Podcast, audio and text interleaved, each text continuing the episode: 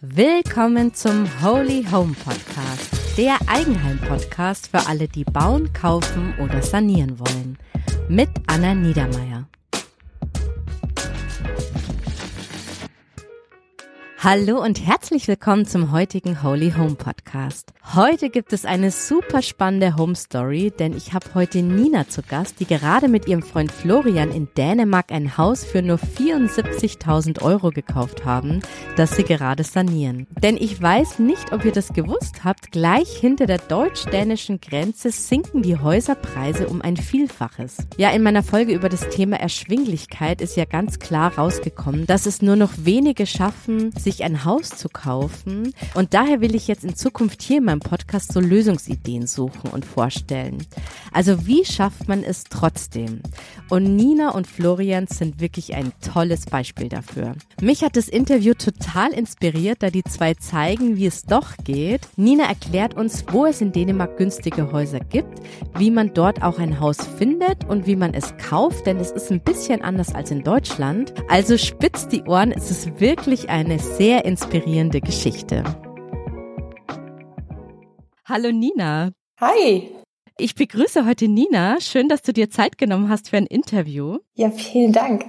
Ich stelle dich mal ganz kurz vor. Nina ist 33 Jahre alt und arbeitet freiberuflich als Grafikdesignerin. Und ihr Partner Florian ist 32 Jahre alt und arbeitet in Dänemark als Pädagoge. Und beide sind Deutsche und haben zusammen in Flensburg gelebt und sich dann ganz bewusst entschieden, ein Haus in Dänemark zu kaufen. Und das sanieren sie jetzt so ungefähr seit einem Jahr komplett in Eigenleistung, so wie ich das wahrgenommen habe, oder sehr viel in Eigenleistung. Viel, genau. Ja, genau.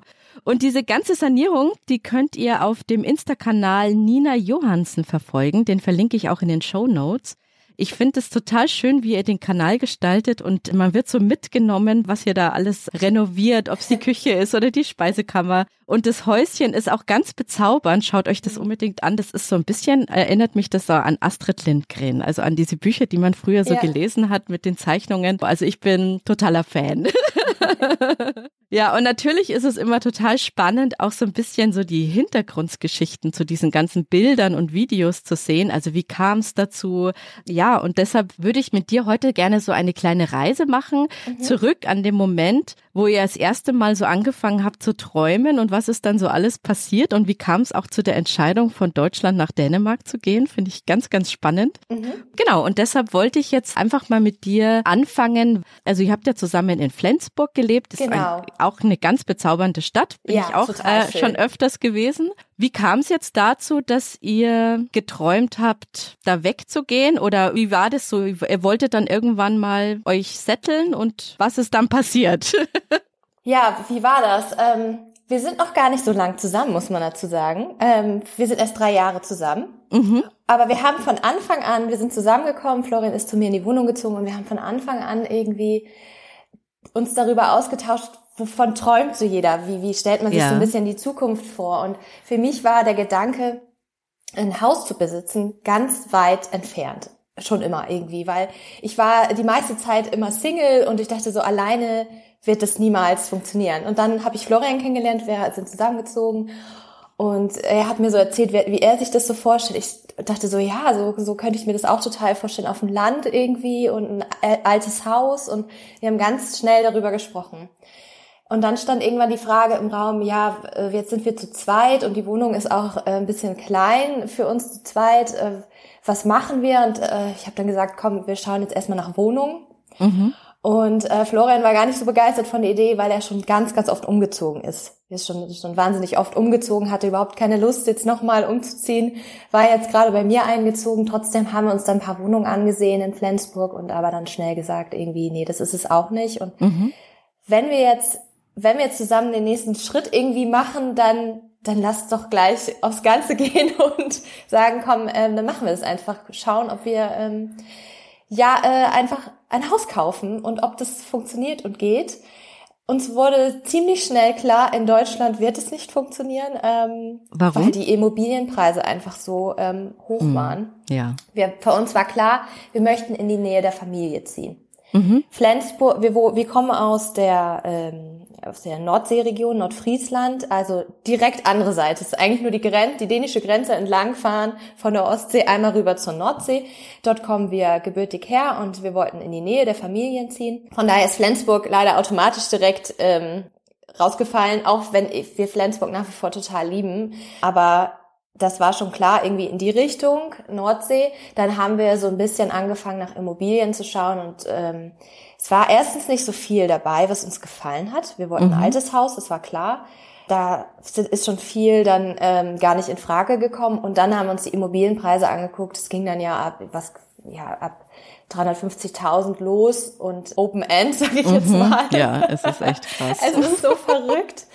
Und ähm, wir hatten einfach auch nicht genug Eigenkapital. Das, also mhm. Deutschland war super schnell raus. Und dann haben wir gesagt, gucken wir einfach mal über der Grenze. Florian arbeitet in Dänemark, muss man dazu sagen. Er spricht fließend Dänisch, ist auf eine dänische Schule gegangen, ähm, oh, wow, hat in Dänemark okay. studiert. Äh, das heißt, Florians Alltag hat auch, oder beruflicher Alltag hat schon in Dänemark komplett stattgefunden. All seine Ex-Freundin war dänisch. Das heißt, das heißt, er ist auch gut in der Kultur irgendwie integriert gewesen. Für ihn war das ähm, jetzt einfach gar kein so großer Schritt. Und ich war dann so, ja, ich liebe Dänemark. Für mich ähm, kommt es ja. auch in Frage. Lass uns in Dänemark schauen. Und dann haben wir einfach mal so nach Immobilien geschaut. Es hat uns super viel gefallen und die Preise haben uns auch sehr gut gefallen, weil man muss dazu sagen, in der ländlichen Region, vor allem an der Grenze, sind ähm, die Immobilienpreise um ein Vielfaches geringer als in Deutschland. Also an der Grenze von Deutschland bin ich jetzt irgendwo bei 350.000 bis 500.000 Euro, mhm. sage ich jetzt mal so. Ja. Und ich fahre über die Grenze, paar Kilometer und die Preise sinken rapide. Also ja. Ach wirklich, okay. Ja, also ich äh, kann, ich erzähle auch gern, was unser Haus gekostet hat und äh, was ich schätzen würde, was es in Deutschland gekostet hat. Das ist natürlich ja. immer nur. Ähm, wir haben letztendlich, unser Haus war für umgerechnet 90.000 Euro inseriert. Wir oh, haben dann wow. noch ein bisschen verhandeln können und haben es für 74.000 Euro kaufen können. Wow. Und das Haus, ich meine, du kennst es ja so ein ja. bisschen vom Zustand her, das ist keine Ruine. Ja. Ich glaube, das gleiche Haus würde, es ist immer schwierig zu beurteilen, aber ich würde sagen, es würde so 350 bis 400.000 Euro in Deutschland kosten, vielleicht, vielleicht 300, 350.000 so um den Dreh. Also in unserer Region äh, Nordfriesland würde es so viel kosten. Ja, ja, genau, es ist schon klar. Also da, das ist ja immer unabhängig. Äh, abhängig. Also es ist echt wirklich totaler Wahnsinn. Das ist ja super spannend. Ja. Also das ist natürlich ein mega Kriterium. Also A, ihr kommt schon mal aus der Gegend, ihr habt auch mit der Kultur Berührungspunkte. Ist jetzt mhm. nicht so, wie wenn jemand jetzt aus Oberbayern sagt, äh, ich ziehe jetzt nach genau. Dänemark. Da ist natürlich der ja. Schritt ein größerer, obwohl es ja auch eventuell möglich wäre. Da wäre ich jetzt mit dir gleich ins Detail gehen. Du hast gesagt, für euch war total klar Land und altes Haus. Mhm. Erzähl doch mal, warum altes Haus und warum Land? Mhm. Ihr habt ja in der Stadt gewohnt. Also Land ist ein Versuch gewesen, muss ich wirklich Aha. so sagen. Ich komme komplett von, vom Land, also von so einem kleinen Hof. Florian hat äh, in einer Kleinstadt gelebt und ist dann nach Flensburg gezogen. Mhm. Ich hab, bin auf dem Land groß geworden, bin dann aber nach Hamburg gezogen, mhm. habe ganz lange in Hamburg gelebt, dann nach Flensburg gezogen. Ich habe total gern in der Stadt gelebt, aber äh, wir wollten gern einfach einen Garten haben. Ich glaube, das ist auch so ein bisschen durch Corona, ähm, wie, ich glaube, das kennen viele, mhm, ne? Ja. Während Corona, das war einfach, uns ist die Decke auf den Kopf gefallen und Florian Gärtner total gerne, hat das immer so auf den Balkon beschränkt, aber äh, er hat sich auch einfach immer einen Garten vorgestellt und ich war immer noch so, oh ja, vielleicht gucken wir auch so ähm, in den Orten, in der Kleinstadt, die bei uns in der ja. Nähe ist, aber äh, letztendlich hat es das Haus entschieden auch so ein bisschen. Ah ja, okay, spannend. Ja, also das, ja, das, wir haben das Haus gesehen und da, das war einfach super ländlich und ähm, ja, ich bereue es aber nicht. Ich vermisse die Stadt, aber ich bereue es nicht. Und du bist ja selber auf dem Land aufgewachsen und du kennst mhm. ja dann quasi ja auch schon was, auf was du dich da eingelassen hast. Ja. Und für dich war das genau. quasi auch passend. Also du hast jetzt nicht gesagt, oh Gott, nie wieder oder keine Ahnung. Ich habe gesagt, es geht, wenn wir beide ein Auto haben. Mhm. Ja. und wir hatten die erste Zeit nur ein Auto. Ähm, und das fand ich schon schwierig. Mhm. Aber so, ja, also es muss wissen, beide halt flexibel sein. Dann geht es auf dem ja. Land. Ja. Und wie weit habt es ihr jetzt in die nächste Stadt? Also wie ländlich muss man sich das jetzt vorstellen? Zehn Minuten circa, nicht mal ganz. Also sechs Minuten. Dann sind wir in der nächsten Kleinstadt, äh, Tönner heißt die, wunderschöne Kleinstadt. Ähm, mhm.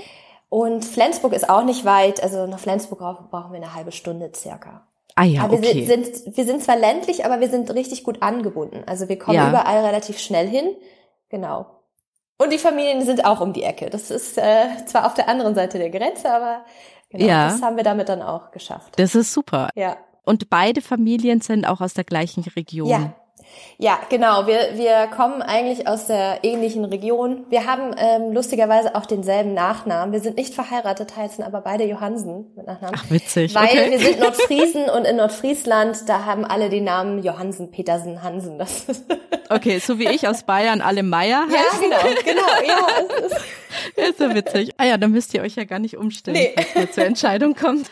Das heißt, jetzt mal zum Thema Suche, also Stadt oder Land, das habe ich verstanden und kann ich ganz gut nachvollziehen. Wenn man jetzt in Dänemark was suchen will, also in Deutschland ist es ja klar, man geht auf so ein paar bestimmte Immobilienportale. Wie habt ihr das jetzt in Dänemark gemacht? Also wie findet man ein Haus in Dänemark? wir haben, äh, das Praktische ist, alle Anbieter haben eigentlich schon eine App. Also alle Immobilienanbieter oder äh, wie nennt man das, ähm, Maklerfirmen haben eine App. Und in dieser App findet man jedes Angebot, auch die Angebote der anderen ähm, Makler. Das war total Ah, praktisch. Also da geht einem einfach nichts durch die Lappen. Also man, man ähm, findet also jedes Angebot in der App und wir haben tatsächlich über so eine App gesucht. Ich weiß gar nicht mehr, wie die hieß, Bolia oder so. Also die App heißt Bolixiden. Schreibe ich in die Shownotes rein, falls Ja. jemand mal auch ein bisschen stöbern will. Ist ja schon auch Oh, Mach spannend. ich immer noch. Das ist so spannend, wirklich. Nach dem Kauf musste ich die App erstmal löschen, weil dann hatte ich Angst, dass, dass Ja. man dann Inserat sieht und denkt, oh, aber das oh, wäre auch so toll. Musste ich dann erstmal löschen. Jetzt habe ich sie wieder auf dem Handy. Es gibt aber auch eine ganz, äh, einige haben auch einen Instagram-Account, da schaue ich dann auch immer noch mal.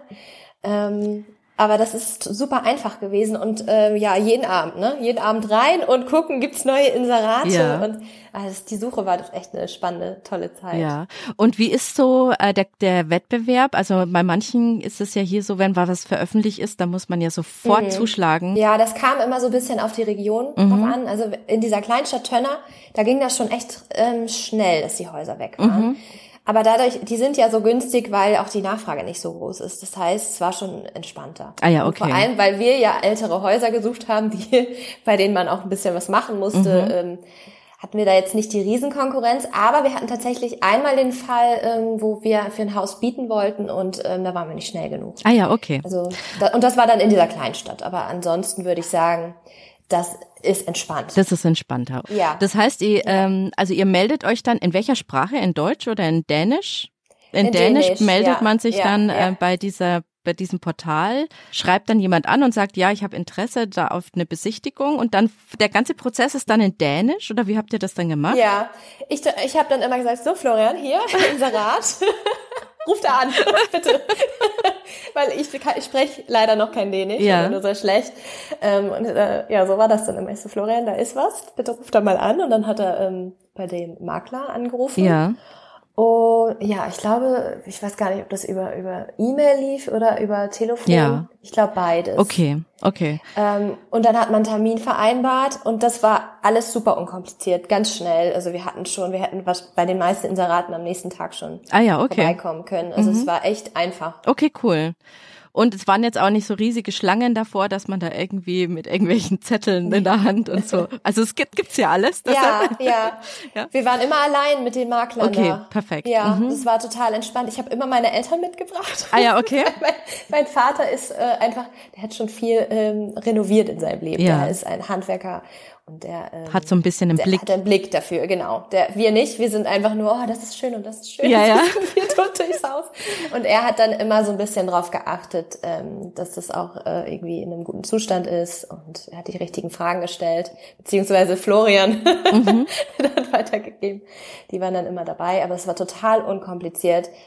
In Dänemark ja sowieso alles per Du, das ist ja auch immer so schön. Ja, okay, schön. Und so von der Bausubstanz, sind es dann alles so ähnlich gebaute Häuser wie in Deutschland oder sind die, weil die schwedischen Häuser sind ja sehr holzlastig gebaut, oder? Ja, nee, das ist schon in Deutschland sehr ähnlich. Ja.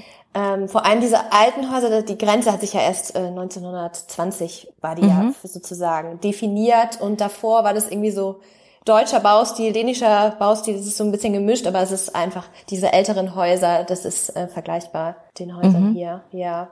Mit, also normaler Steinbau ist das, genau, okay, cool. Und ähm, ja, spannend. Und das Haus ist jetzt von 1923? genau. Das ist ein altes Zöllnerhaus. Da haben damals ähm, die Zöllner, die Grenzzöllnerfamilien gelebt. Es war mal ein Zweifamilienhaus. Da haben zwei äh, Grenzzöllner mit Aha. ihren Familien gelebt. So nah wohnen wir an der Grenze. Und äh, nachdem, der, nach der Volksabstimmung 1920 äh, war ja die Grenze zwischen Deutschland und Dänemark definiert und danach wurde das gebaut. Ähm, und 1923 muss es dann irgendwie fertig gewesen sein und ähm, genau. Das heißt, wir haben dieses Jahr 100-jähriges. Ach cool. Ja, ja. Gleich ein Jubiläum, ist doch ja, super. Genau. Ach schön, okay.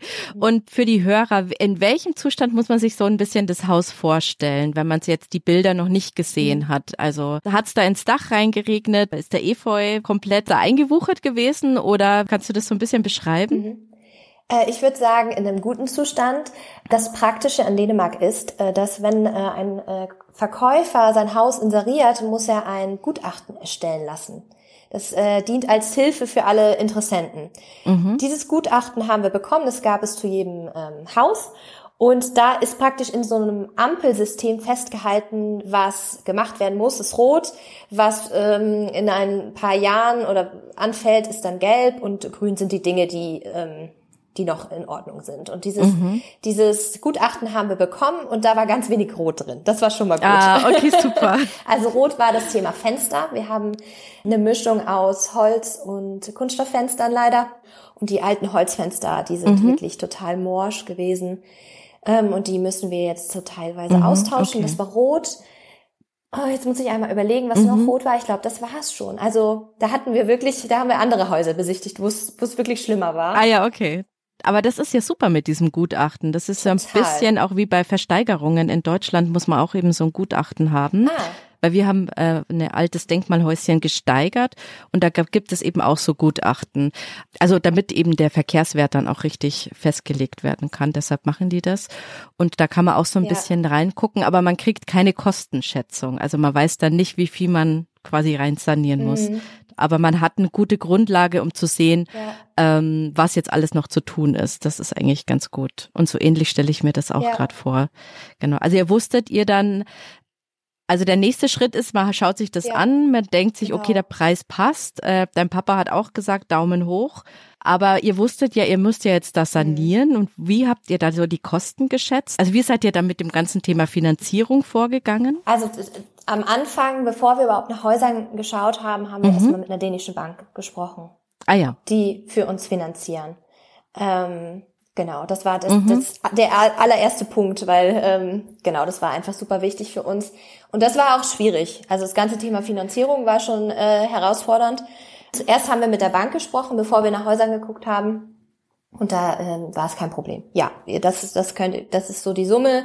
Äh, in dem Rahmen könnt ihr euch bewegen ähm, und nach Häusern suchen. Wir haben ähm, nur dänische Banken angefragt, weil deutsche Banken in Dänemark eigentlich kaum finanzieren. Das ist äh, sehr, sehr schwierig. Ah ja, okay. Wie habt ihr das ja. rausgefunden? Ihr wart bei einer deutschen Bank und die haben dann gesagt, das machen wir nicht? Ich habe bei meiner Bank angerufen. Ja. Ähm, und dann haben die gesagt, ja, äh, oh, gute Frage. Ja, doch, wir würden finanzieren, ähm, wenn Sie in Deutschland ein Haus haben als Sicherheit. Ah. Ja, also ich wollte erst mal mit einem anfangen. ein Haus. Okay, also die wollen sich absichern. Ja, genau. Und wäre das jetzt eine Wohnung, eine Eigentumswohnung in Kopenhagen, da würde ich auch sagen, toll, finanzieren wir aber.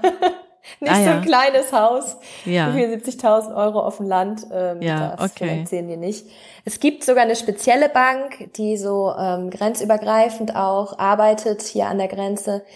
Ähm, die fragen, glaube ich, ganz viele an, ähm, mhm. aber auch die finanzieren erst ab ähm, einem gewissen Wert und da war unser Haus auch drunter. Die haben auch nicht finanziert. Und da muss man übrigens, ähm, bevor man überhaupt ein Gespräch bekommt mit einem Bankberater, muss man komplett die Hosen runterlassen, alles einreichen.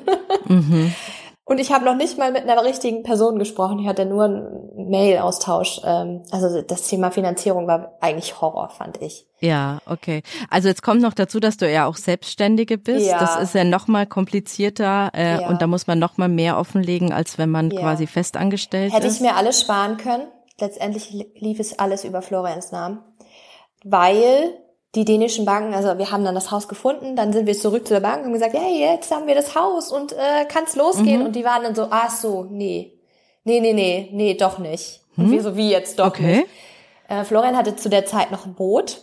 Und da, in Dänemark ist es, da sind die ganz, ganz streng, was man am Monatsende äh, übrig haben muss sozusagen. Ich glaube, es waren 800 Euro. Das ist eine Summe, ah, ja. die, die äh, wo schon ja. alles andere abgezogen ist. Äh, Tankkosten, Lebensmittel, alles. Das ist das, was du übrig haben musst. Ja. Und ja. ich glaube, die hat er äh, durch das Boot, weil da noch laufende Kosten waren, es sollte aber verkauft werden, hat er das nicht ganz, waren die, waren die nicht ganz gewährleistet, die, die 800 mhm. Euro. Und mich haben sie nicht mit einbezogen.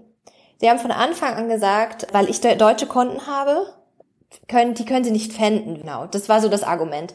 Also wenn mal eine Zahlung nicht geleistet wird, könnten sie meine deutschen Konten nicht fänden. Ich ah, mhm. glaube das nicht so ganz. Mhm. äh, also ich weiß, ich habe danach auch nicht mehr recherchiert, aber ich hatte immer so ein bisschen das Gefühl, das war ein Vorwand, mhm. weil es einfach praktisch ist. Florian hat deutsche, äh, dänische Konten, äh, eine dänische mhm. Steuernummer. Es war einfach für die total praktisch. Ähm, mit Florian und einfach, genau, die konnten alles in ihr System eingeben und ähm, hatten da so eine Sicherheit. Dann kommt hinzu, ich bin selbstständig, das ist in Dänemark noch mal schlechter bewertet. Also es ist totaler Wahnsinn ja. eigentlich. Ja, also es war echt schwierig. Also diese Bank, die wir hatten, die hat dann plötzlich gesagt, ah ja, müssen wir alles nochmal prüfen. Und mhm. wir waren so, na ja, aber es muss jetzt losgehen, wir wollen ein Angebot abgeben. Dann haben wir ganz viele andere Banken abgeklappert. Ich diese deutschen Banken, nichts zu machen. Florian hat dann ganz viele ähm, angeschrieben.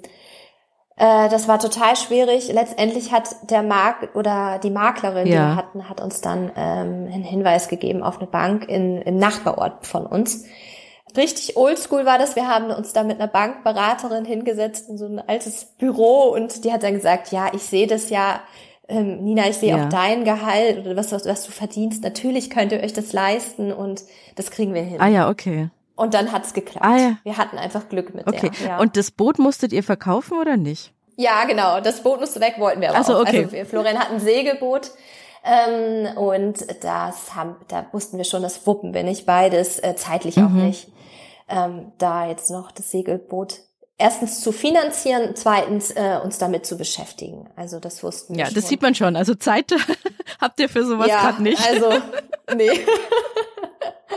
genau, ähm, das war nur nicht so, das ging einfach nicht so schnell, das Boot zu verkaufen. Das brauchte ein bisschen Zeit. Ähm, ah ja, okay. Ja. Und insofern habt ihr ja dann Glück gehabt, dass euch das Häuschen nicht jemand weggeschnappt habt, oder? Ja, wir waren natürlich total ängstlich, ähm, dass jetzt jemand kommt und vor uns ein Angebot abgibt. Ja. Und ähm, im Nachhinein muss ich aber sagen, ähm, ja, da hätten wir entspannter sein können, denn ähm, da in der Gegend, wo wir wohnen, speziell da ist die Nachfrage nicht so groß. Also das sieht man auf Instagram nicht, aber wir haben so einen kleinen Ortskern und ähm, das sieht schon ein bisschen verwahrlost aus bei uns im Ort, muss man sagen. Ah, okay. Also wenn Freunde zu Besuch kommen, die dann durch den Ort fahren, ähm, weiter zu uns, die sagen immer, oh, wie sieht das denn hier aus? Weil da sind schon ein paar Häuser, die wirklich verfallen sind. Also wir haben uns speziell ein Dorf ausgesucht, das ähm, sehr sehr verfallen ist zum Teil, muss ich einfach sagen. ich glaube, ich glaube, da, ähm, da wäre jetzt nicht so schnell jemand gekommen. Ähm, ja. Wer weiß, jetzt wahrscheinlich sind die Hörer jetzt alle total gespannt und äh, sanieren die ja, vielleicht oh, noch ich hoffe die Häuschen hier. Ich hoffe es. Dass ja, da so ein Trend ja. ausgelöst war, wird. Oder du mit deinem Instagram-Account, das glaube ich schon auch sehr inspirierend. Das glaube ich, dass da schon sehr viele neugierig sind, weil die Lage in Deutschland ja wirklich super schwer ist, sich da irgendwas zu leisten. Ja, es ist, es tut mir auch so leid für ganz viele, weil, also, man möchte das ja gerne einfach, ne? Und äh, das ist einfach, ja, das ist ungerecht einfach. Manchmal, denke ich. Das stimmt. Jetzt habe ich noch eine Frage für alle, die so ein bisschen neugierig geworden sind. Wie weit ist es zum Meer? Mhm. Nordsee, ähm, 20 Minuten, Ostsee dort 30, 40 Minuten. Ah ja, okay. Wir liegen so in der Mitte. Ja, okay. Also ist nicht, so weit habe ich noch nie vom Meer entfernt gewohnt, glaube ich. Oh, stimmt nicht, in Hamburg natürlich. Oder vom, vom Wasser, sage ich jetzt mal.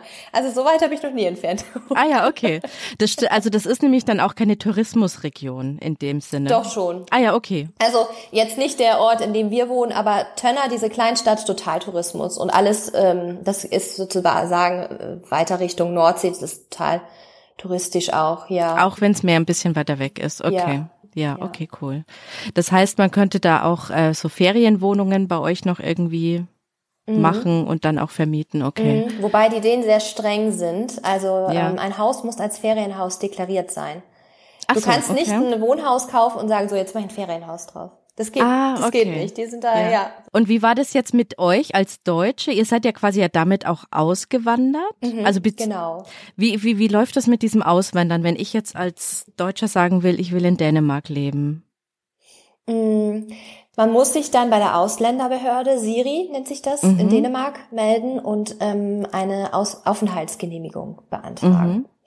Mhm. Und ähm, da, um so eine Aufenthalts-, eine unbefristete Aufenthaltsgenehmigung zu bekommen, ähm, muss man äh, unterschiedliche Kriterien erfüllen. Ähm, man muss entweder einen festen Job haben, ein festes Einkommen, also man muss belegen, dass man ähm, ja keine Sozialabgaben ähm, sozusagen so, äh, dann, mhm. ja, dass man die in Anspruch nimmt. Das ist so das Wichtigste für die Dänen. Mhm. Okay. die dürfen uns nichts kosten. So, das muss man belegen. Das heißt, äh, das könnte ein fester Job sein. Mhm. Das könnte ähm, äh, ein Vermögen sein. Ähm, oder es könnte ähm, so sein, dass der Partner belegt, dass er sich um den anderen Partner sozusagen kümmert und den äh, finanziert. So, ähm, in Florians Fall war das einfach. Er arbeitet in Dänemark, er hat einen festen Job in Dänemark, er hat sein Gehalt, das konnte er belegen. Mhm. In meinem Fall war das äh, ein bisschen schwieriger, dadurch, dass ich noch in ähm, Deutschland selbstständig war, ähm, hat das nicht als fester mal wieder nicht als feste Arbeitsstelle gezählt. Das heißt, ich musste ein Vermögen verweisen. Was heißt Vermögen? Das heißt 10.000 Euro auf einem Konto. Mhm.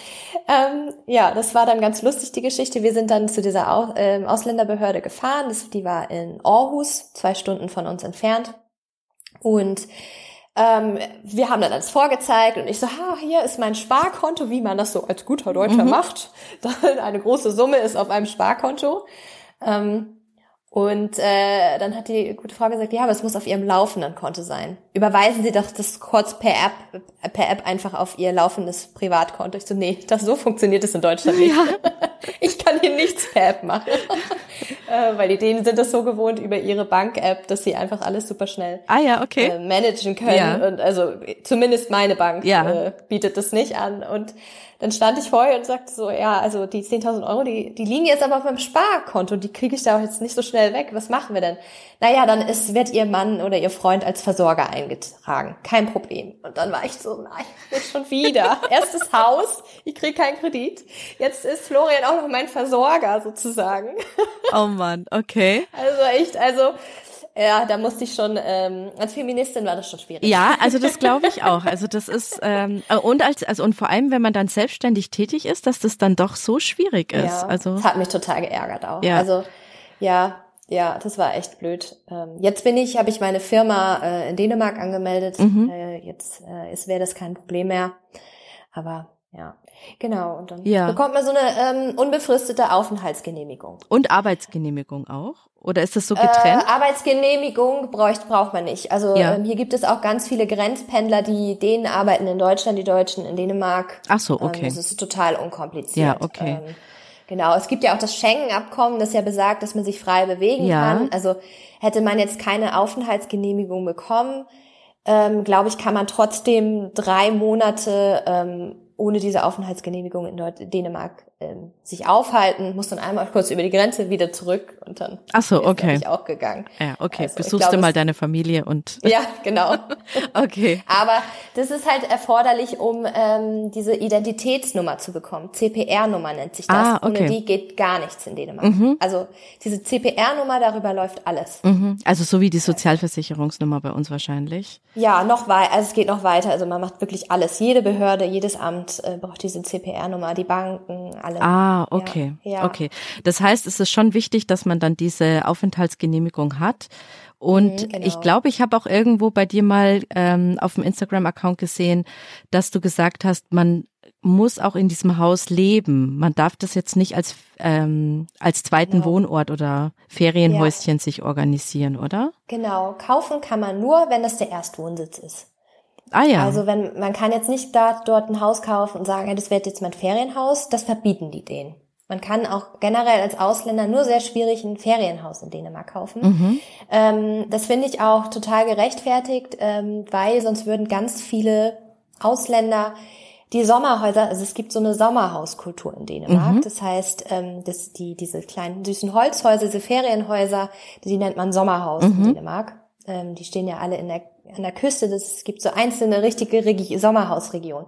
Das ist äh, eine komplette Kultur in Dänemark, mhm. muss man sich vorstellen. Und ähm, damit sich das weiterhin die Dänen leisten können, ähm, gibt es dort äh, ganz, ganz strenge Regeln, wer ein Sommerhaus kaufen kann.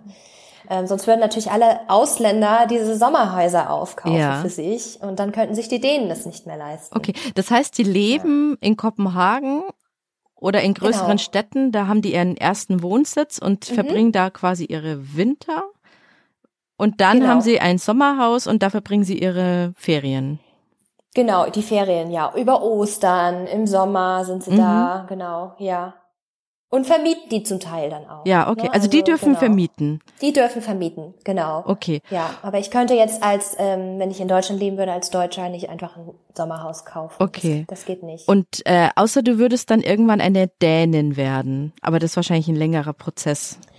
Also ich glaube, wir könnten jetzt auch ein Sommerhaus kaufen, weil wir in Dänemark leben. Ah ja, okay. Mhm. Ich glaube, also das hat nicht unbedingt was mit der Staatsbürgerschaft zu tun. Ich glaube eher mit dem, wo du lebst. Also ah, okay, verstanden. Mhm. Bin ich mir aber nicht zu 100% sicher.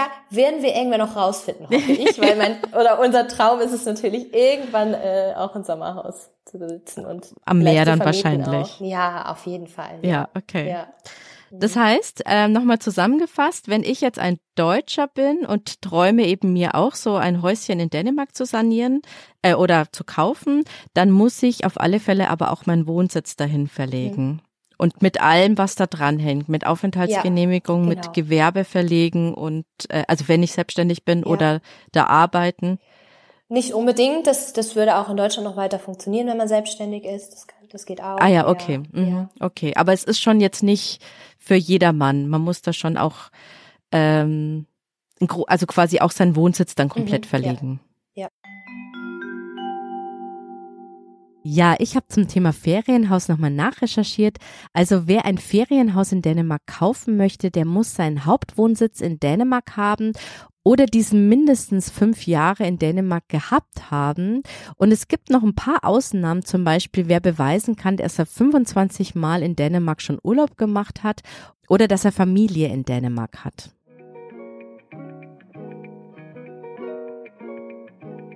Weil sonst ist es natürlich bei den Preisen, mhm. denkt man mhm. sich natürlich dann, ach cool, da könnte ich mir ja dann eigentlich so für den halb, das halbe Jahr hier, das ja. halbe Jahr da oder wie auch immer, äh, kann, gibt's jetzt äh, seit Corona sind ja da ganz viele andere mhm. Konzepte mhm. möglich äh, mit flexiblen Arbeiten und ähm, Genau, und WLAN und Internet ist ja quasi auch die Versorgung total gut, oder? Wunderbar. Man könnte ja da auch richtig. das ist so traumhaft. Ach, wirklich? Okay. Ja, ich habe ja. so gutes Internet wie noch nie in meinem Leben, wirklich. Und wir wohnen ja wirklich weit auf dem Land, aber also das erstens war das äh, Installieren oder äh, das ähm, die Vereinbarung noch mit, mit dem äh, na, also ja, erstmal das zu buchen war super ja. einfach, ja. gar kein Problem. Und äh, die Verbindung, die Internetverbindung ist einfach sehr gut.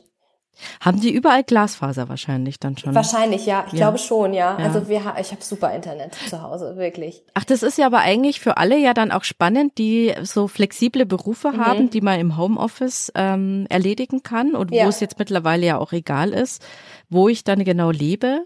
Äh, für die ist es ja dann spannend, wenn das Internet, also wenn die Infrastruktur an sich mhm. einfach auch so gut ist, dass man das ja. auch gut machen kann. Okay, ja. cool.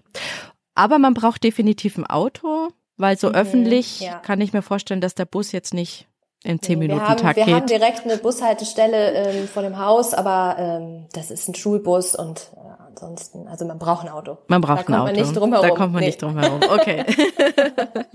Super.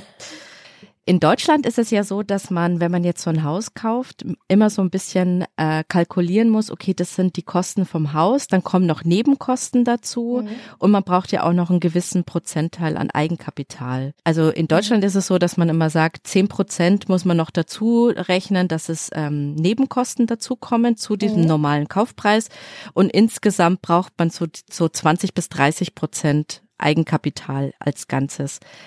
Wie ist es denn in Dänemark? Ist es auch so geregelt mit diesen Eigenkapital und Nebenkosten oder ist das ganz anders? Ja, ist schon ähnlich, aber es ist viel, viel geringer. Mhm. Also in Dänemark braucht man Eigenkapital fünf bis zehn Prozent. Ah ja.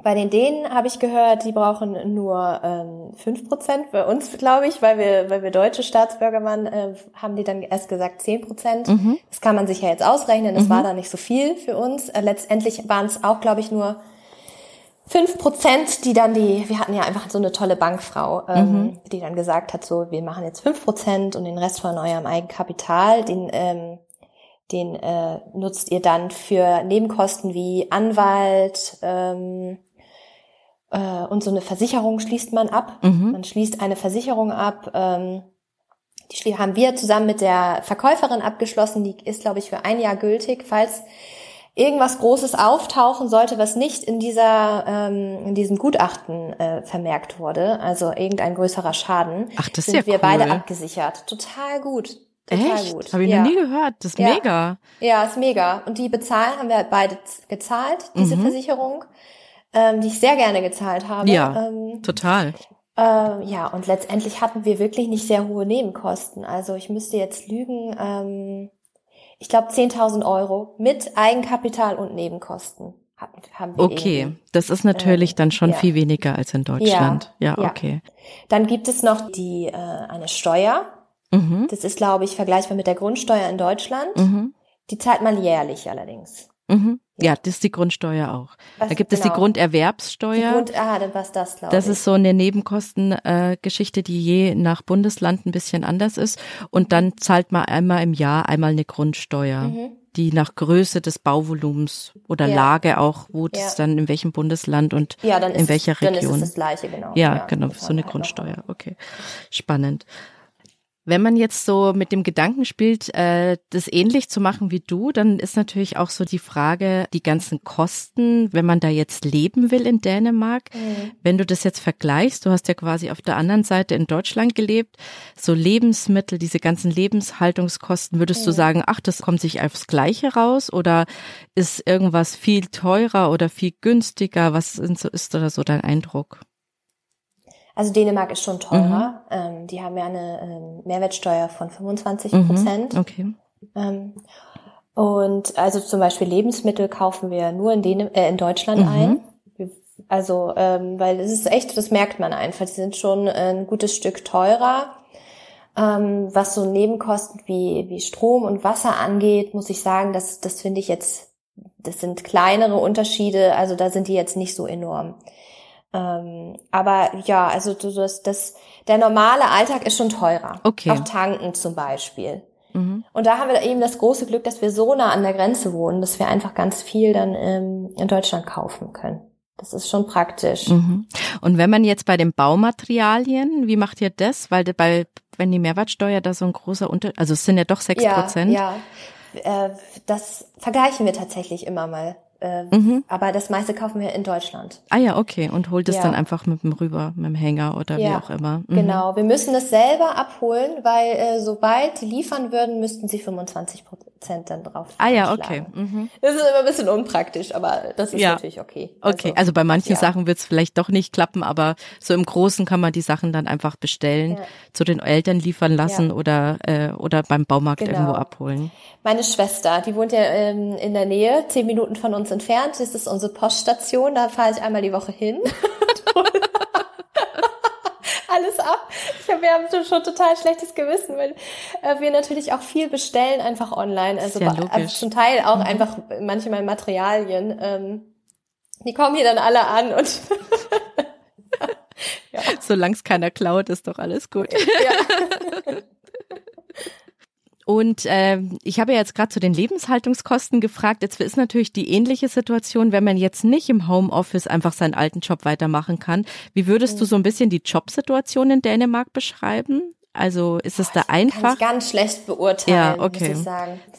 Ja, also ich kenne das ja wirklich nur aus aus Florians Bereich mhm. von über ihn. Ähm, und ähm, ich glaube, die haben wie auch in Deutschland Probleme mit äh, Fachkräftemangel. Ich glaube, es ähm, man und ich denke auch, man findet einen Job hier. Also es kann. Ja. Ich glaube, das ist ganz gut der Jobmarkt für, ah, ja, okay. für Arbeitssuchende. Mhm. Also das ist mein Gefühl, aber kann ich ganz schwierig beurteilen. Das verstehe ich. Ja. Okay, alles gut. Und wahrscheinlich muss man schon Dänisch sprechen, oder? Oder läuft auch viel im Alltag? Die Dänen sind hervorragend im Englisch. Ja, wollte ich gerade fragen. Die sprechen so gut Englisch, wirklich. Ähm, aber ich würde ich natürlich immer empfehlen, ja. das zu lernen. Aber ich weiß äh, von von vielen Deutschen, dass die auch, äh, die sind natürlich in die Städte gezogen, dass die Englisch sprechen. Mhm mit ihren Kollegen. Mhm. Hier auf dem Land würde ich immer sagen, äh, lernen Dänisch. Ja, und ist es ja. schwer, Dänisch lernen? Ach, ja. Hm. Also es ist schon nicht so, es ist schon nicht so eine einfache Sprache, weil die Dänen im Gespräch so viel von den Wörtern verschlucken. Das ist meine größte Schwierigkeit. Aha. Man liest ein Wort, denkt sich, ah, das kenne ich, das Wort. Ja. Aber wenn es dann Däne ausspricht, dann ähm, äh, betont er nur das, die Hälfte von dem Wort zum Beispiel. Ah, ja, okay. Die verschlucken ganz viel. Okay. Und dann muss man sich vorstellen, so ein ganzer Satz. Ja. dann stehe ich da auch da und denke mir, ach, dann doch in Englisch. Ah ja, okay.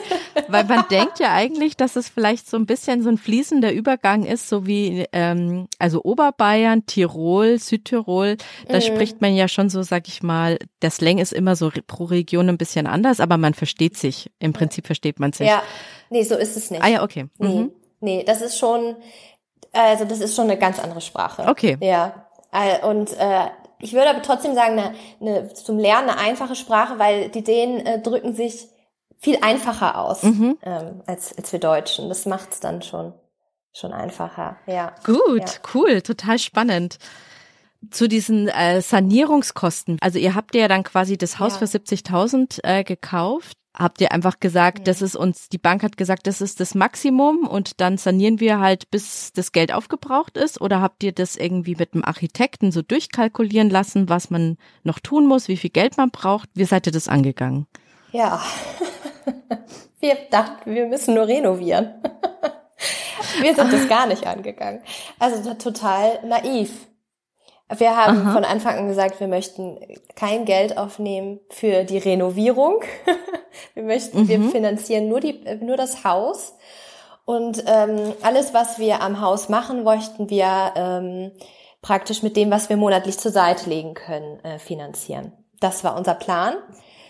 Und wir hatten auch gar keine Vorstellung davon, ähm, was gemacht werden muss, um ehrlich zu sein. Wir sind, haben das Haus gekauft und dachten, wir machen jetzt die Tapeten runter.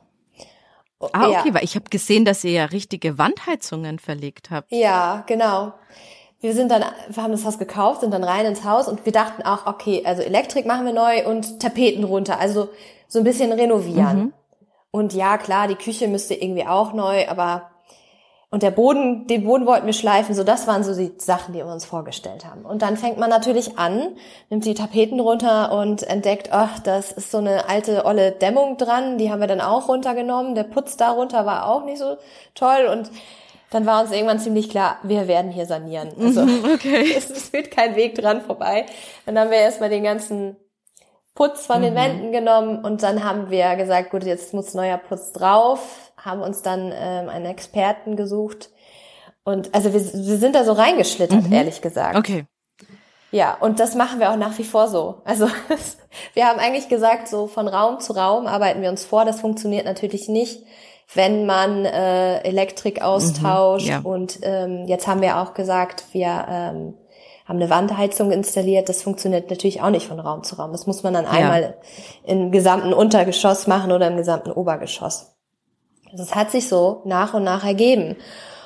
Ähm, was natürlich auch heißt, ähm, dass wir sehr langsam sind. Einfach. Wir haben da jetzt nicht unseren finanziellen ähm, Puffer, unser, ja. unser, unseren Baukredit, auf den wir immer zurückgreifen können, sondern wir können immer nur Stück für Stück sanieren. Ja. Habt ihr schon mal überlegt, jetzt dann äh, noch eine Finanzierung zu nehmen für allein für die Sanierung, dass ihr mhm. so eine Nachfinanzierung macht? Das wird, glaube ich, nochmal auf uns zukommen. Ähm, ganz großes Thema ist natürlich Heizung. Mhm. Wir haben jetzt einen Pelletsofen, mhm. ähm, heizen mit Pellets, aber wir möchten irgendwann auch dahin kommen, dass wir sagen, wir, wir sind so ein bisschen autark mhm. auch, dass wir, dass wir mit Strom ähm, mhm. heizen. Äh, irgendwann wird das auf uns zukommen. Vor uns liegen auch noch zwei Bäder. Mhm. Mhm. Sie sind ja auch ja. Also sehr, sehr teuer. Ähm, also ich glaube, früher oder später werden wir an den Punkt kommen. Mhm. Ähm, aber ja. bis dahin habt ihr ja eigentlich schon ein ganz gutes Gefühl, was noch kommt. Dann könnt ihr, glaube ich, ja. sehr gut kalkulieren. Genau. Ja. Also wir haben jetzt unten sozusagen ähm, die größten Kostenfaktoren ähm, schon geschafft. Also das Austauschen der Heizung, ähm, Elektrik und ähm, auch Wasserrohre mussten wir alle mhm. erneuern. Da haben wir so ein etwa ein Gefühl, was das ähm, dann für oben auch kosten wird. Mhm. Also ähm, der Plan ist es dieses Jahr auch oben Wandheizung an die Wand zu bringen. Mhm. Äh, wir arbeiten mit Lehm, muss ich dazu sagen, darum haben wir uns für Wandheizung ich entschieden. Ich wollte gerade fragen, ja. also äh, Wandheizung ist ja jetzt nicht der Klassiker. Wie seid ihr auf das Thema Wandheizung und Lehm und ökologisch bauen? Da würde ich jetzt, würde mich jetzt auch noch interessieren. Mhm. Ähm, wir haben einfach ja vorher auch uns schon viel mit dem Thema Altbausanieren auseinandergesetzt mhm. und äh, total viele Dokus und Serien dazu gesehen und waren total begeistert von dem Baustoff Lehm und haben immer gesagt, wenn wir ein altes Haus haben und wenn wir wirklich sanieren müssten, dann würden wir das mit Lehm machen. Das ist ja ein genialer mhm. Baustoff einfach. Ähm, und man kann das, kann auch als Laie damit arbeiten. Naja, und dann hat es sich ergeben, dass wir tatsächlich neu verputzen müssen. Ähm, wir hatten total tollen ähm, äh, Lehmbauern hier in der, Region. Ich habe das, das ist der einzige, der hier weit und breit zu finden ist. Den habe ich angerufen und gesagt, wo wohnen in Dänemark? Wir brauchen Hilfe. Und er hat gesagt, ich bin total überlastet. Ich kann das auch bei euch nicht machen, aber ich mache einen Workshop mit euch.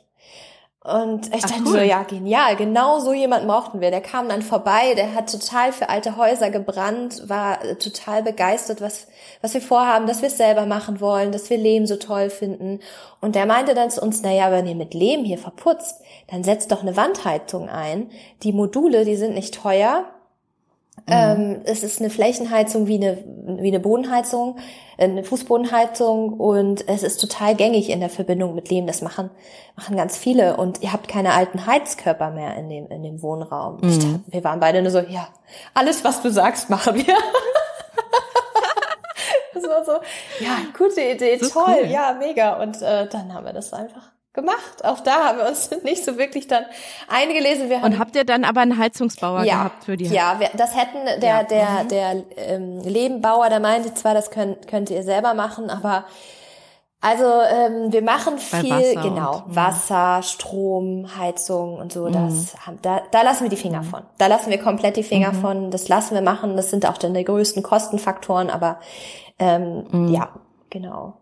Ja, aber da entstehen ja auch die größten Bauschäden. Ja. Also wenn du da irgendwas falsch machst und die ganze Wand ist dann nass und hast dann irgendwann Wasserschaden, weil du die äh, Rohre nicht richtig verlegt hast oder so, das ist dann, glaube ich, echt auch ein bisschen ein ja. Risiko. Aber finde ich total spannend. Wir haben auch eine Wandheizung. Ach, cool, ja, toll. Also ich kenne so wenig. Weil bei ja. Denkmal ist es nämlich auch sehr gängig, dass man eben auch gucken muss, wie man die Wände trocken mhm. kriegt. Und ähm, da genau, und da gibt es dann eben so eine Sockel äh, Heizung. Äh, wir haben es aber dann um die ganzen Fenster auch mhm. verlegen mhm. lassen. Wir haben aber nicht mit Modulen gearbeitet, weil das bei uns einfach so von der Fläche schwierig mhm. war, sondern haben dann auch um die Fenster das alles individuell mhm. verlegen lassen. Aber das war bei uns teuer, mhm. also weil wir es eben nicht mit Modulen gemacht haben. Und ähm, auch die ganze Verlegung entlang der Sockel, mhm. damit dann nirgends Schimmel in diesen ganzen Ecken und Kanten dann entsteht, ähm, war das dann schon eine teure Geschichte. Aber ich finde, die Wärme ist so oh, wohlig. Total, so, ja. Ich ja. muss sagen, dazu bekomme ich auf Instagram und auch TikTok ähm, das meiste Feedback, negative Feedback, weil ganz viele schreiben, was für ein Unsinn, was für ein Schwachsinn. Das sind dann Leute, die sich, glaube ich, noch nicht mit dem Thema auseinandergesetzt haben. Mhm. Und es gibt auch so eine ähm, sage ich jetzt mal, Fußbodenheizungsmafia. Alle sind so Fußbodenheizung, Fußbodenheizung. Und ich so, ja, finde ich auch total toll, hat sich bei uns einfach nicht angeboten. Aber das, ja. das, das, dieses Gefühl, das ist so schön. Ähm, ja. Ich sitze jetzt gerade hier in einem in dem Haus meiner Schwester, wenn wir das aufnehmen, und die mhm. haben auch ähm, äh, fast, man muss sagen, neu gebaut und es ist so ja. zugedämmt, sage ich jetzt mal. Und hier ist es oft extrem warm. Es ist so ein bisschen erstickig, würde ich sagen. Das haben wir nie, das Problem. Also es ist so eine schöne Wärme einfach, die Wandheizung. Ja, muss ich auch sagen. Was ich mir vorher nicht vorstellen konnte, weil es ja auch so wenig haben. Ich auch nicht. Genau, aber das ist echt ein schöner Effekt. Also jetzt ja. im Winter, ich fand das ganz toll. Und man braucht eben auch ganz wenig äh, wir haben jetzt ganz wenig Energiekosten gebraucht, mhm. weil man ja nicht so heiß, also mit so heißem ja. Wasser das macht und trotzdem ist das irgendwie so um, ummantelt ein, das irgendwie so schön wohlig. Ja. Also ich fand das richtig äh, cool.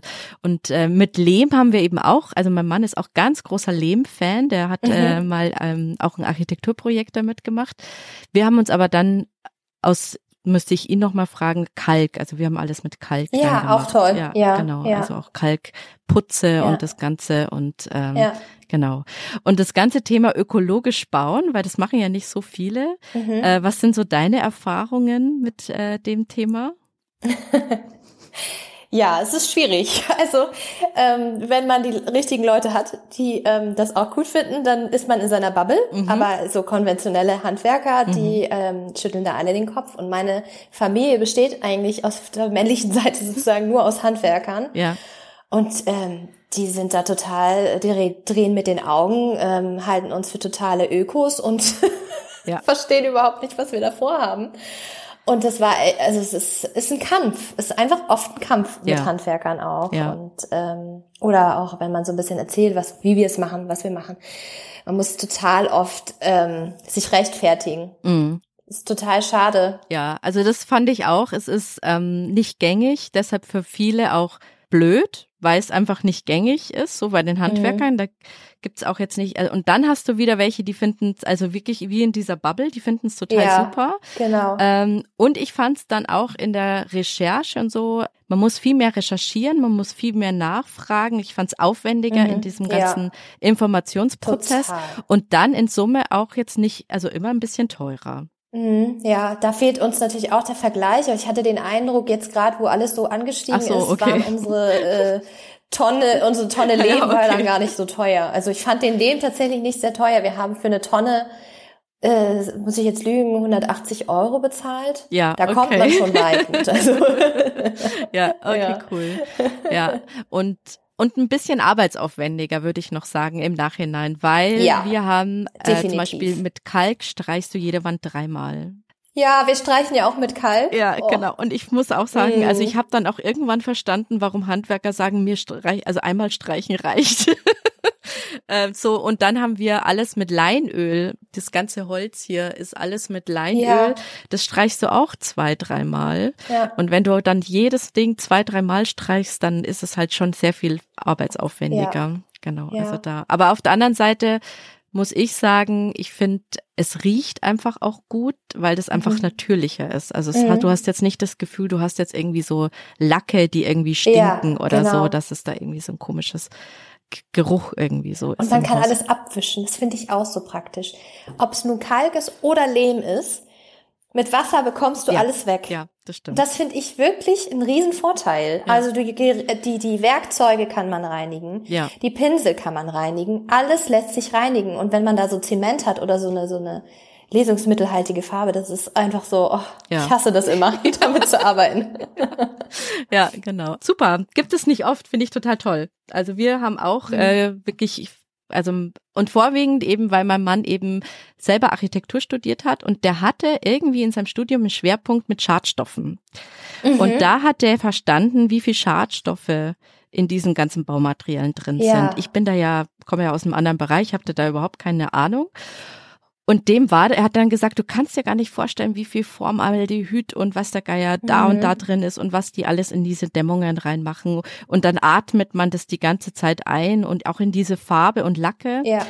Äh, dass da eben auch so viel Zeug drin ist. Und ihm war das eben sehr wichtig und ich bin mitgegangen, weil ich das auch gut finde. Aber dann kam es eben so weit bei uns, dass wir, wir hatten so eine ganz alte Treppe oder haben wir immer noch und mit so, früher hat man das mit so einem braun-roten Lack hat man die Böden und Treppen so versiegelt, so bräunlich, mhm. aus irgendwelchen Gründen. Ich weiß nicht, ob das nur hier in der Region ist, aber auf alle Fälle waren das so dunkle ähm, Farben.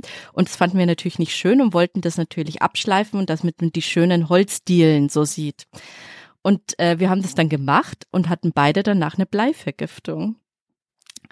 Ja, weil du das nämlich ja so anschleifst, also mit unterschiedlichen Gerätschaften. Äh, und dann entsteht da so Staub und wir haben ja nur gedacht, ja, es ist halt alter Lack, haben wir auch nicht viel dabei gedacht. Aha. Und irgendwann ging es mir körperlich echt nicht gut. Meine ganzen Lippen sind aufgeplatzt und ich war echt, mir ging es richtig schlecht. Und dann habe ich mich untersuchen lassen und dann hatte ich eine hochgradige Bleivergiftung vom Sanieren. Ach. Also es, es darf man dann dann doch nicht unterschätzen, gut, dass du äh, das was sagst. alles in diesen alten Sachen. Also es sind nicht nur alt, natürlich sind jetzt die Vorschriften strenger wie jetzt da zur Jahrhundertwende. Mhm. Da war natürlich noch viel anderes Zeug äh, in diesen Farben drin, aber dass man da so ein bisschen aufpasst, ähm, zum einen, was man sich neu reinmacht, aber auch was, wenn man Altes mhm. saniert, ja. was da auch alles drin sein kann. Also dass man da so ein bisschen, ähm, oh. genau. Also hiernach werde ich mehr Masken bestellen. Das kann ich dir sagen, weil wir jetzt wird so viel Schleifen auf ja. uns zukommen. Und ich muss auch sagen, da sind wir manchmal auch so ein bisschen blauäugig rangegangen. So eine einfache Maske hat man ja, dann nur getragen. Ja. Nee, also das, äh, gut, dass du das sagst. Genau. Und da habe ich auch noch einen Tipp. Wir haben auch alte Denkmaltüren gehabt. Die waren auch natürlich mit zig Lacken so ganz dick. Mm. Und die sind aber dann ja. auch so schön getäfelt, dass man das ja eigentlich auch beim Schleifen verletzen würde und auch mhm. beim Treppengeländer. Und dann haben wir uns gedacht, wie wollen wir diese ganzen Treppengeländer, diesen Lack darunter kriegen? Und mit dem Wissen dann auch irgendwann, es ist auch giftig. Also äh, genau. Und Beizen ist auch giftig. Also was machst du dann? Ja. Und bei uns gibt's eine Ablaugerei. Und das kostet mhm. gar nicht so viel. Die haben so riesige Becken und die legen das dann einfach rein und du kannst es dann einfach eine Woche später komplett fertig abholen. Und es kostet, Ach, also eine Tür kostet okay. 50 Euro zum Ablaugen. Also jetzt ne, also mit dem Abbeizer und mit der ganzen Arbeit und Schleifpapier bist ja. du auch schnell bei 50 Euro. Also es war wirklich super. Also ja. Ablaugerei kann ich echt nur empfehlen bei Sanierung. Ah, ja.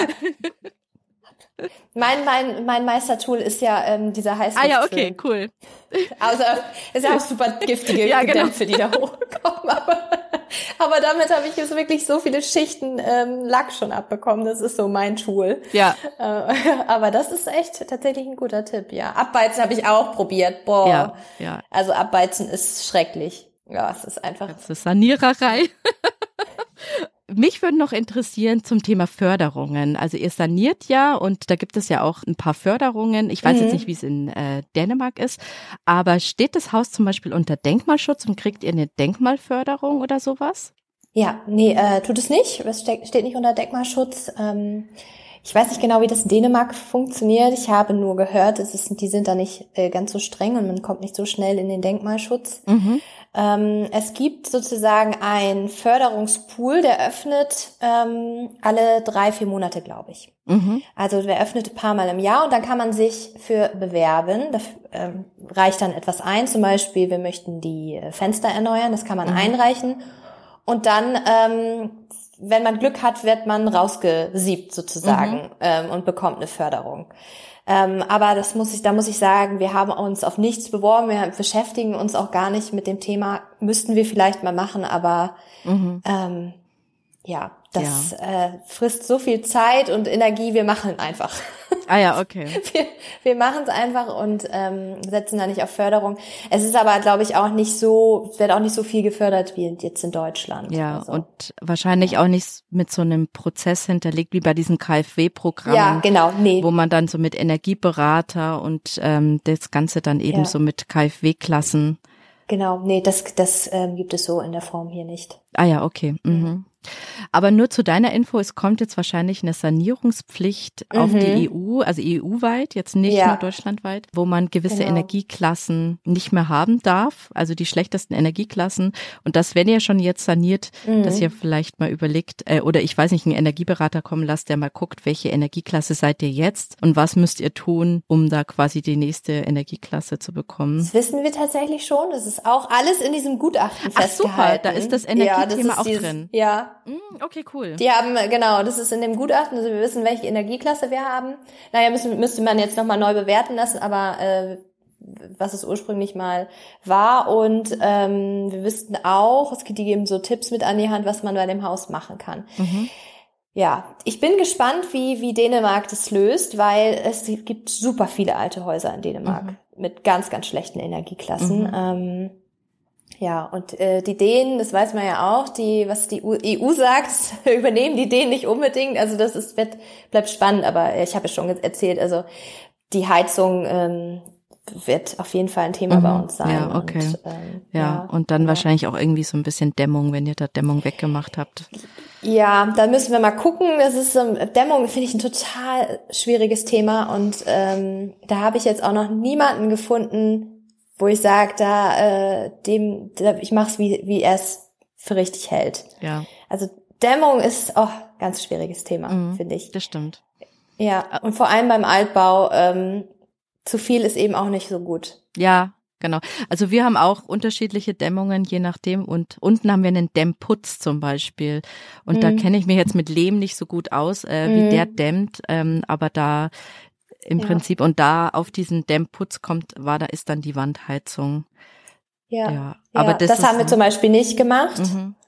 Wir haben, wir haben ähm, praktisch, wir haben die alte Luftschicht genutzt als Dämmung. Ah. Also das mhm. ist so, wie man es früher macht da ist jetzt die Frage, macht man die zu oder nicht, mhm. diese Luftschicht? Das ist jetzt die große Frage, die bei uns im Raum steht. Der eine sagt dies, der andere sagt mhm. das. Mhm. Für mich wäre es das Schlimmste, wenn ich äh, etwas zumache und dann schimmelt irgendwie oder dann, mhm. dann, ja, ja, es ist ja total komplexes Thema und ähm, und vor allem gibt es genau. auch so viele Lager in diesem ja, Bereich und genau. das finde ich für uns Laien dann immer so schwierig das war mir gar nicht bewusst, bevor ich ähm, mit diesem ganzen Thema Eigenheim und Sanierungsthema angefangen habe, dass es wie in der Schulmedizin und Heilpraktika, da gibt es ja. ja. auch so Lagerhaltungen. Ja. Und man ist dann als Laie ja auch, ich weiß ja nicht, ob der Heilpraktiker oder Schulmediziner recht hat. Und ähnlich ja. ist es auf dem Bau. Und in verschiedensten Konstellationen gibt es immer so Lagerhaltungen. Und ähm, du hast irgendwie drei Handwerker da und jeder sagt was anderes und du weißt, kannst es als Laie ganz schwer einordnen. Total. Ja, das ist total schwierig. Ja. ja. Und da wollte ja. ich noch mal fragen wegen Architekt. Äh, habt ihr mal überlegt, auch einen Architekten reinzuziehen oder habt ihr es gemacht oder wie mhm. seid ihr mit dem Thema umgegangen? Noch nicht. Ähm, tatsächlich äh, ist es immer bei mir noch mal so im Hinterkopf, wenn wir ähm, oben anfangen, äh, da müssen wir den Grundriss ein bisschen verändern. Mhm. Und äh, da suche ich immer noch nach der perfekten Lösung. Wir haben jetzt eine grobe Idee, aber ob das so funktioniert. Und da ähm, sind wir jetzt schon ein bisschen am Überlegen, ob wir nochmal ähm, einen Architekten oder eine Architektin kommen lassen, mhm. die uns berät. Ja, ja. genau. Ja. Also uns hat es gut getan. Wir hatten hier einen alten Denkmalarchitekten, der gar nicht mhm. für uns jetzt das ganze Haus gemacht haben, sondern wir konnten den immer so stundenweisen als Berater buchen. Dann ist er zu uns gekommen und wir haben ihm dann zum Beispiel auch das ganze Energiethema, diese Lager erklärt. Die einen sagen das, mhm. das andere das. Wir wissen es einfach nicht, was mhm. jetzt äh, der, was jetzt richtig und falsch ist. Und äh, der hat das für uns immer super eingeordnet. Genau, und das hat mhm. uns richtig gut getan. Und es war halt auch nicht so teuer, als wenn man sagt, man gibt jetzt das ganze Projekt einem Architekten, wenn man so ein bisschen quasi das selber machen will. Aber diese Beratung wie jemanden, der einfach tief im Fach ist, der das 30 Jahre gemacht hat, der kann einfach das einordnen. Und ja, der kann dir dann sagen, ja. ja. das sagen die halt so und so und so und so. Und in eurem Fall würde ich es so und so machen. Und das mhm. hat uns einfach total gut getan. Kann ich nur empfehlen.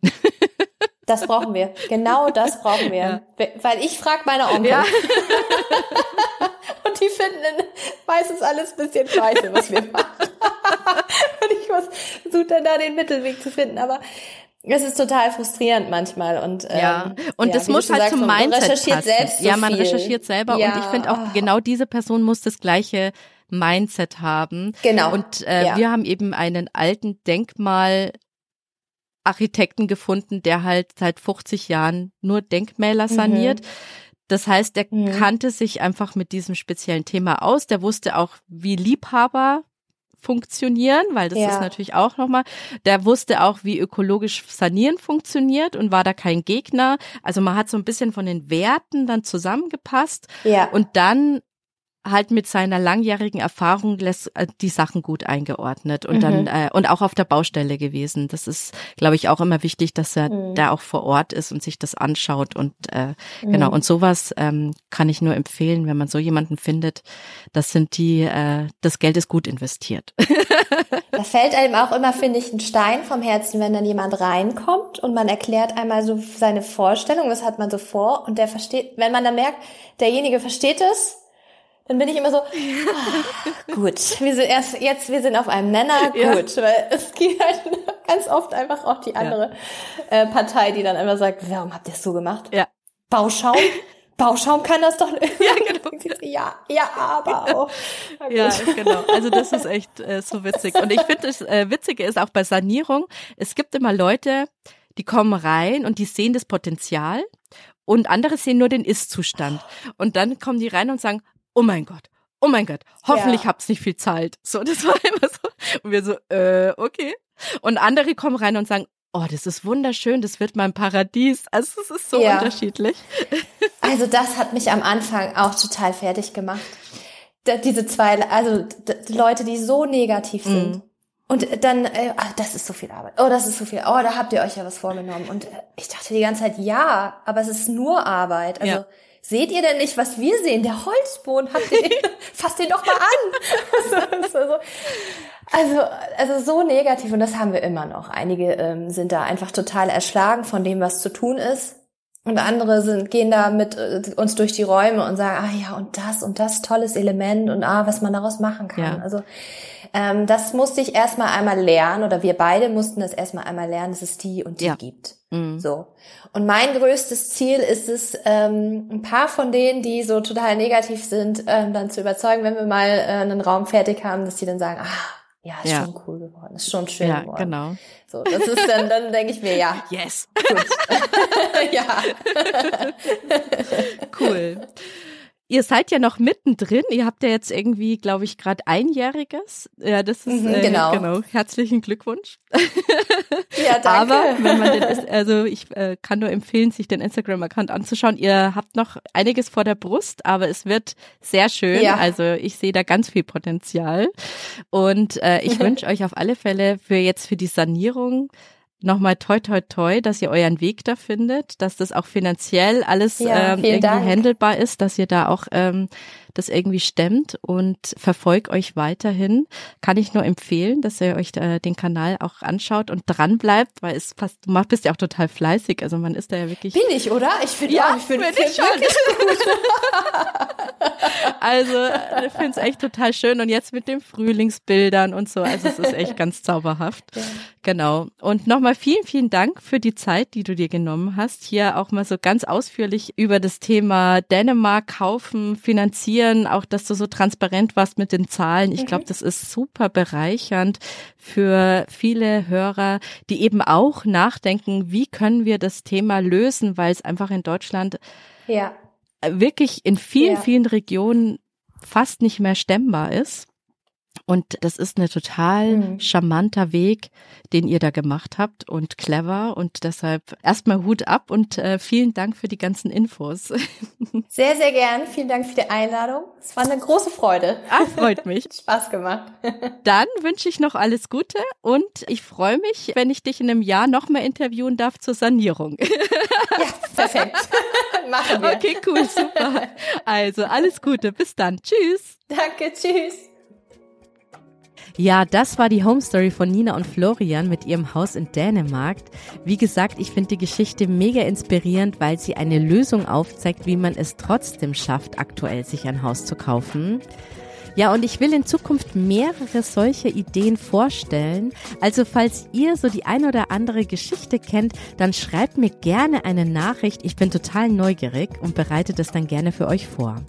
Und wenn euch jetzt interessiert, ob sich generell Wohneigentum überhaupt lohnt und worauf man bei diesem Vergleich aufpassen muss, dann findet ihr in den Shownotes noch eine Analyse von mir. Ja, also einfach kurz eintragen und bestellen. Ja, und wenn euch jetzt diese Folge gefallen hat, dann teilt sie auch gerne mit Freunden, die auch gerade über das Thema Haus oder Wohnung kaufen nachdenken. Und wer keine frische Folge verpassen will, der kann gerne meinen Kanal abonnieren und sollte dann auch unbedingt die Glocke aktivieren. Wie gesagt, es gibt jetzt immer wieder coole neue Beispiele, wie man es doch schafft. Also bis zum nächsten Mal. Ich freue mich auf euch. Bis dann. Ciao.